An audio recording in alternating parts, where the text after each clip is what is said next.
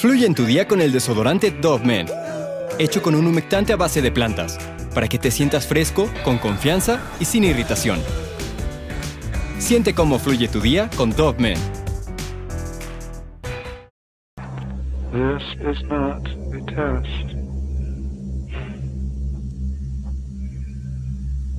This is a revelation from the Lord God of heaven.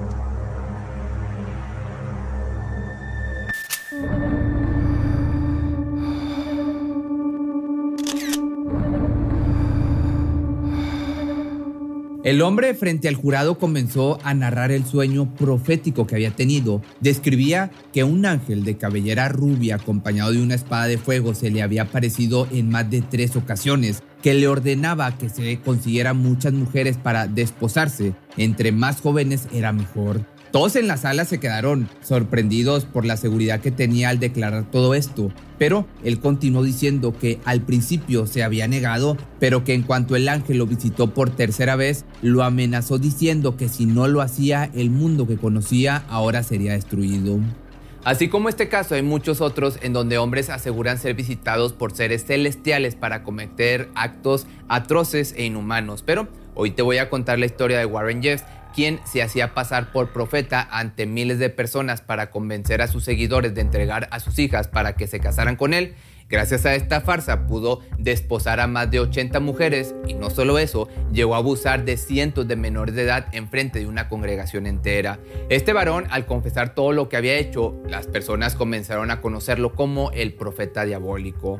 Warren Steve Jeff nació un 3 de diciembre del año del 55 en Sacramento, esto en California, en el seno de una familia muy religiosa. Su madre, Marilyn Steed, se la pasaba todo el día en la iglesia ayudando e invitando a las personas a escuchar la palabra de Dios. Su padre, por el otro lado, también era un hombre muy devoto. Daba clases a los más pequeños, pero cuando educaba a Warren era muy estricto y a la vez severo. Desde pequeño lo guió para que él también fuera creyente de la iglesia fundamentalista de Jesucristo de los santos de los últimos días. Su infancia, a pesar de esto, no fue fácil. Sus compañeros de escuela lo acusaban y se burlaban de él por la religión que profesaba. Trataba de siempre de mantener un perfil muy bajo para no recibir el bullying y durante toda su adolescencia no logró hacer algún amigo o relacionarse con las personas fuera de la iglesia. Sin embargo, siempre, eso sí, fue muy respetuoso con la gente de su alrededor. Sus padres, a pesar de no darle toda la atención que un niño necesita, le enseñaron a siempre ser cordial y humilde para poder ganarse la confianza de los demás. Esto principalmente para que se desarrollara mejor en el ambiente de la iglesia y sobre todo mostrarse ante todos como una familia honrada. El padre de Warren, Rudolph Jeffs, consiguió un puesto de presidencia en la Iglesia Fundamentalista de Jesucristo de los Santos de los Últimos Días en el año del 86.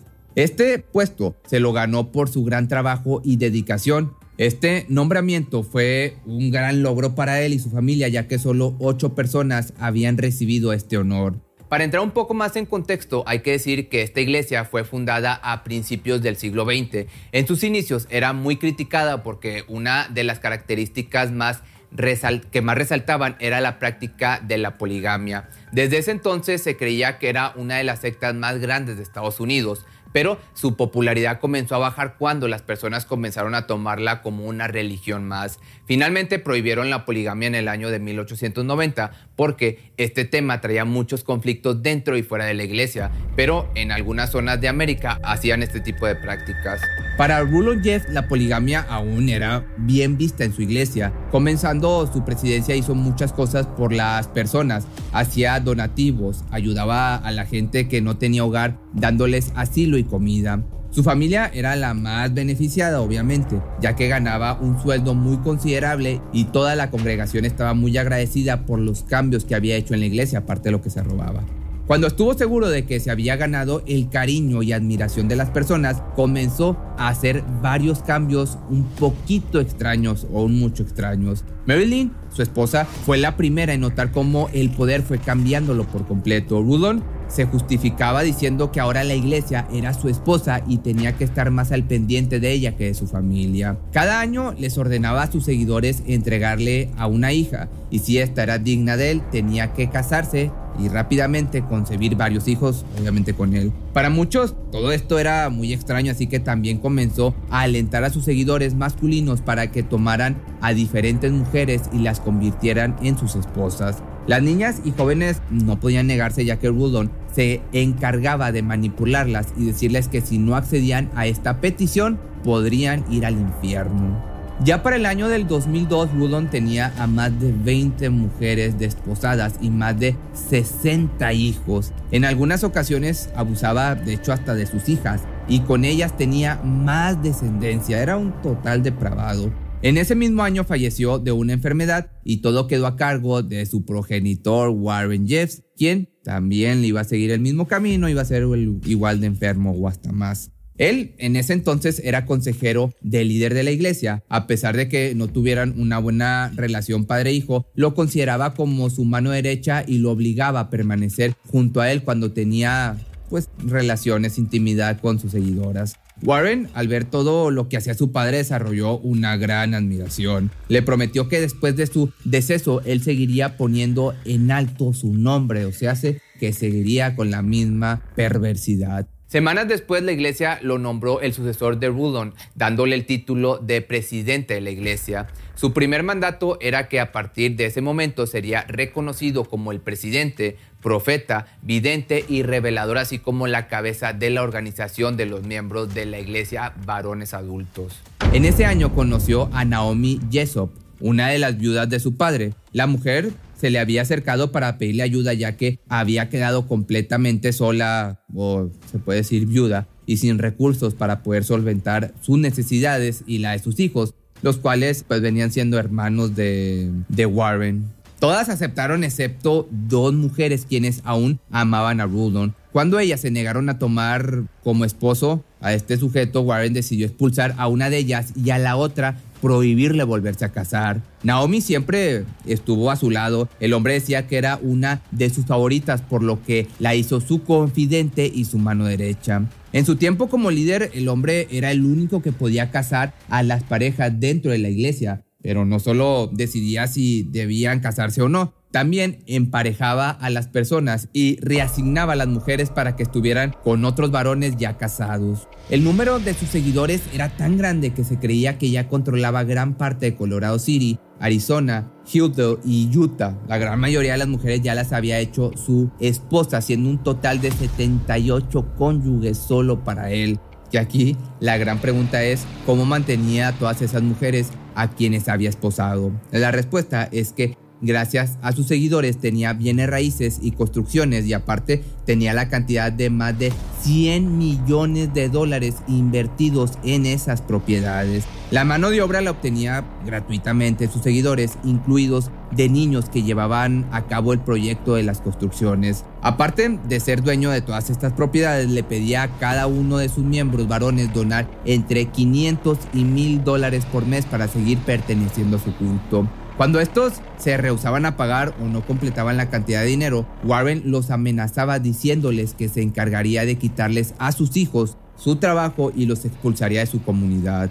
A solo tres años de su puesto como presidente en la iglesia, ya había impuesto un gran miedo a sus seguidores. Todos ellos sabían el gran poder que tenía no solo financieramente, sino espiritualmente. Les hablaba y les contaba de sus sueños proféticos para que donaran más dinero e incluso llegó a decir varias veces que necesitaba tener intimidad con cada una de las jóvenes de la congregación para que el culto no cayera en pecado y el mundo no ardiera en llamas. Al hombre no le bastaba todo el dinero que tenía, como te puedes dar cuenta. También comenzó a hacer planes para poder quitarle cientos de pesos al gobierno. Una de sus estrategias fue que las personas que eran devotas a él hablaran de lo bueno que era y de lo mucho que les había ayudado espiritualmente y económicamente. El gobierno al saber cómo estaba trabajando Warren, o supuestamente saber, quiso asignarle un programa de asistencia nutricional suplementaria. La idea era que la gente recibiera una tarjeta de débito con más de 100 dólares para que pudieran gastarlo en despensa y comida. Sin embargo, algunas de estas tarjetas, pues, ¿qué crees? Iban directo a los bolsillos de Warren. Al ver cómo las demás se iban a otras manos, tuvo la idea de comprar un almacén y asociarse con varias empresas para que las personas que usaran la tarjeta solo compraran exclusivamente en los puestos en donde la gente de la iglesia fuera administradora. Warren podía salirse con las suyas y como te puedes dar cuenta nadie le decía nada. Su padre lo había enseñado muy bien a manipular y engañar a la gente sin la necesidad de esforzarse tanto. Y así fue como gracias a el ejemplo que su progenitor le dio desde la infancia, este depravado pudo obtener todo lo que quería sin que nadie se lo impidiera. Para el gobierno, para sus esposas, para sus seguidores y personas que escuchaban hablar de Warren, era un Mesías que fue enviado por Dios. Hipnotizaba a todos cuando describía cómo en las noches el ser todopoderoso le hablaba y le decía lo que debería de hacer para detener el fin del mundo. Más de una década siendo como un héroe para muchas personas, hasta que un día estas mismas comenzaron a abrir los ojos finalmente y darse cuenta del charlatán que era y de todas las cosas incorrectas que hacía. Gracias a que la gente era más consciente de lo que hacía, el juego de Warren por fin iba a acabarse.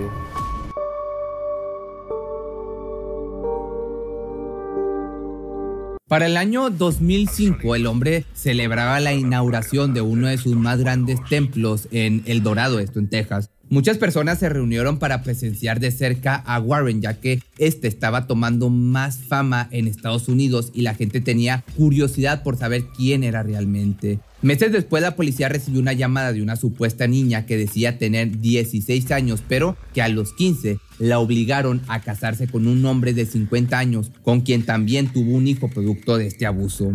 Les mandó su ubicación, pero cuando los agentes llegaron al templo, los residentes le dijeron que no existía esa mujer. Dejaron que pasara de igual manera al edificio para que lo inspeccionaran y se les quitara cualquier duda. Al entrar notaron que todo era muy normal, había personas orando, otras solo estaban platicando, leyendo la Biblia. Cuando salieron de ahí solo pidieron disculpas y se dirigieron directo a la comisaría para rastrear la llamada. Pero cuando finalmente lo hicieron, la ubicación de la llamada era en Rosita Swinton, una zona muy alejada de la iglesia de Warren. Aún así, varios de los policías se quedaron pensando en este lugar y en esta iglesia y aunque nadie pudo confirmar si la llamada era broma, los agentes comenzaron a poner su vista en la congregación que habían visitado. Estuvieron aparte al pendiente de Warren, buscaron en expedientes algún historial de crimen, pero nunca encontraron nada hasta un 27 de marzo del año 2007, en donde la Fiscalía General de Arizona escuchó que Warren había regresado para oficiar una ceremonia de matrimonio en una casa móvil que se usaba como capilla para bodas.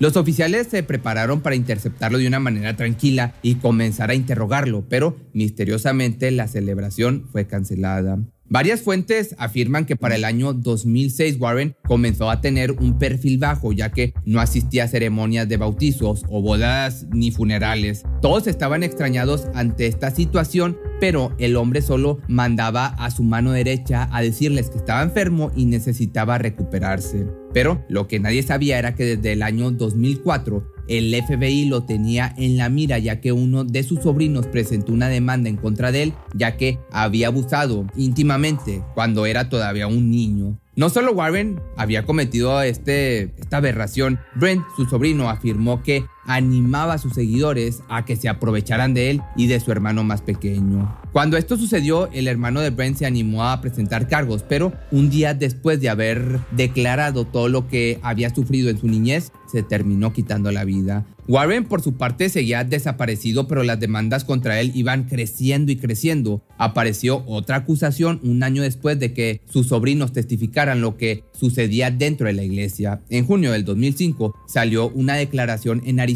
Estas fueron anónimas ya que aún tenían miedo de lo que el hombre era capaz de hacerles a ellos y a su familia. Fueron varios testimonios los que salieron a decir que habían sufrido de agresión íntima, de agresión sexual desde pequeños por parte de este monstruo y su culto. Incluso una pequeña de 14 años habló acerca de su matrimonio forzado con un joven de 19. Ella describía lo mucho que le rogaba para que esperara a que por lo menos cumpliera la mayoría de edad, porque sabía que estar con él sería como una verdadera tortura. Warren nunca escuchó las súplicas de la niña, esta terminó casándose y tal como lo dijo, vivió con su esposo como un dentro de un verdadero infierno. Las declaraciones, las declaraciones no paraban, las historias terribles no dejaban de llegar a las instalaciones de los policías. Algunos de los miembros del culto de Warren comenzaron a hacer propuestas por la difamación de su líder, pero esto no detuvo a los agentes para empezar a poner manos a la obra y buscar al sospechoso. En julio del año 2005, la fiscalía imprimió varios carteles con la cara del falso profeta, ofreciendo más de 10 mil dólares a quien tuviera información de este. Gracias a toda la divulgación, dieron con el paradero de uno de los hermanos de Warren. Este fue arrestado bajo sospecha de albergar a un fugitivo. Cuando investigaron sus pertenencias, se dieron cuenta de la gran cantidad de dinero que tenía en efectivo y en tarjetas de débito prepagadas, mismas que el gobierno le había dado a Warren para que se las repartiera a las personas de bajos recursos. A pesar de que los policías hacían todo para sacarle información a Seth, el hermano de Warren, este seguía resistiéndose y afirmando que no sabía en dónde se encontraba su hermano y que, de saberlo, jamás lo iba a confesar. Los agentes pues ya no tuvieron otra alternativa más que sentenciarlo a tres años de cárcel más una multa de 2.500 pesos que por todo el dinero que se robaba yo creo que la cantidad era muy mínima.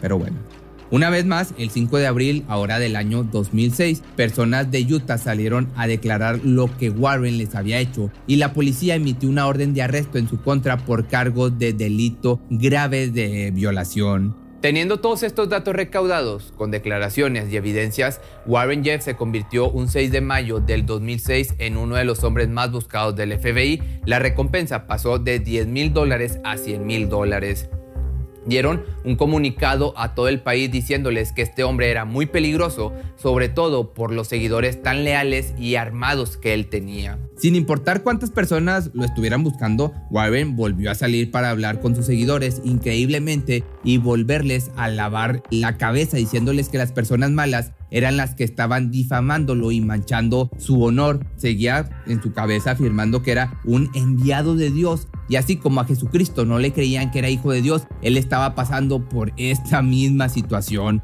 Ya un 28 de agosto del año 2006, Warren y su mano derecha Naomi iban de camino a casa para hacer una parrillada. De pronto, uno de los tránsitos lo detuvo y comenzó a hacerle preguntas. Notó que estaban un poco nerviosos, pero el oficial solo los había detenido porque las placas estaban poco visibles. Pero antes de que el agente policíaco los dejara ir, se dio cuenta de quién estaba en el carro, así que discretamente llamó a más unidades y estas llegaron inmediatamente Comenzaron a interrogar a los tres, con los tres me refiero a la esposa y al hermano, que al final solamente estos dos últimos fueron puestos en libertad. Teniendo a Warren en el jurado se le leyeron los cargos que tenía en su contra. Cada uno de estos delitos le daba una pena de cinco años a cadena perpetua. Había muchos oficiales de diferentes estados haciendo fila para darle su condena. Primero fue con el de Utah y ahí recibió tres cadenas perpetuas por abusos. Luego se trasladó a Arizona en donde se le juzgó y le dieron otras cadenas perpetuas. Estuvo pues recluido en la cárcel del condado de Washington y ahí esperó su juicio final. La espera fue tan larga que comenzaron a tener varios problemas. Uno de ellos era que los testigos principales empezaron a tener miedo y no quisieron declarar y gracias a esto estuvo a punto de declararse inocente. Cuatro meses después, Warren renunció a su presidencia de la iglesia por medio de un correo electrónico. Los seguidores nuevamente comenzaron a hacer campañas para que lo liberaran, porque por desgracia hasta la fecha, para varias personas, Jeff sigue siendo un profeta y líder y le han prometido esperar hasta su libertad para seguir escuchándolo y que lo siga supuestamente iluminando. Pese a que han salido más evidencias y personas que declaran lo que era su vida dentro del culto, a más de 10 años de su condena siguen existiendo personas que aún creen en él y lo ven como un mesías. La verdad es que desde siempre han habido personas que afirman ser enviados de Dios para cometer acciones terribles en el nombre de este ser poderoso. Esto solo difunden miedo, odio hacia una minoría y se aprovechan de las personas que pueden ser manipuladas fácilmente. Al final solo nos queda a nosotros tener criterio propio y darnos cuenta de que el mal existe y puede encarnar en una persona que dice hacer el bien. Pero si te gustó este video, no olvides seguirme en TikTok y nos vemos el día de mañana o el lunes en un nuevo video. Y en TikTok subo videos todos los días, subo algunos paranormales, otras historias de misterio y así le voy cambiando.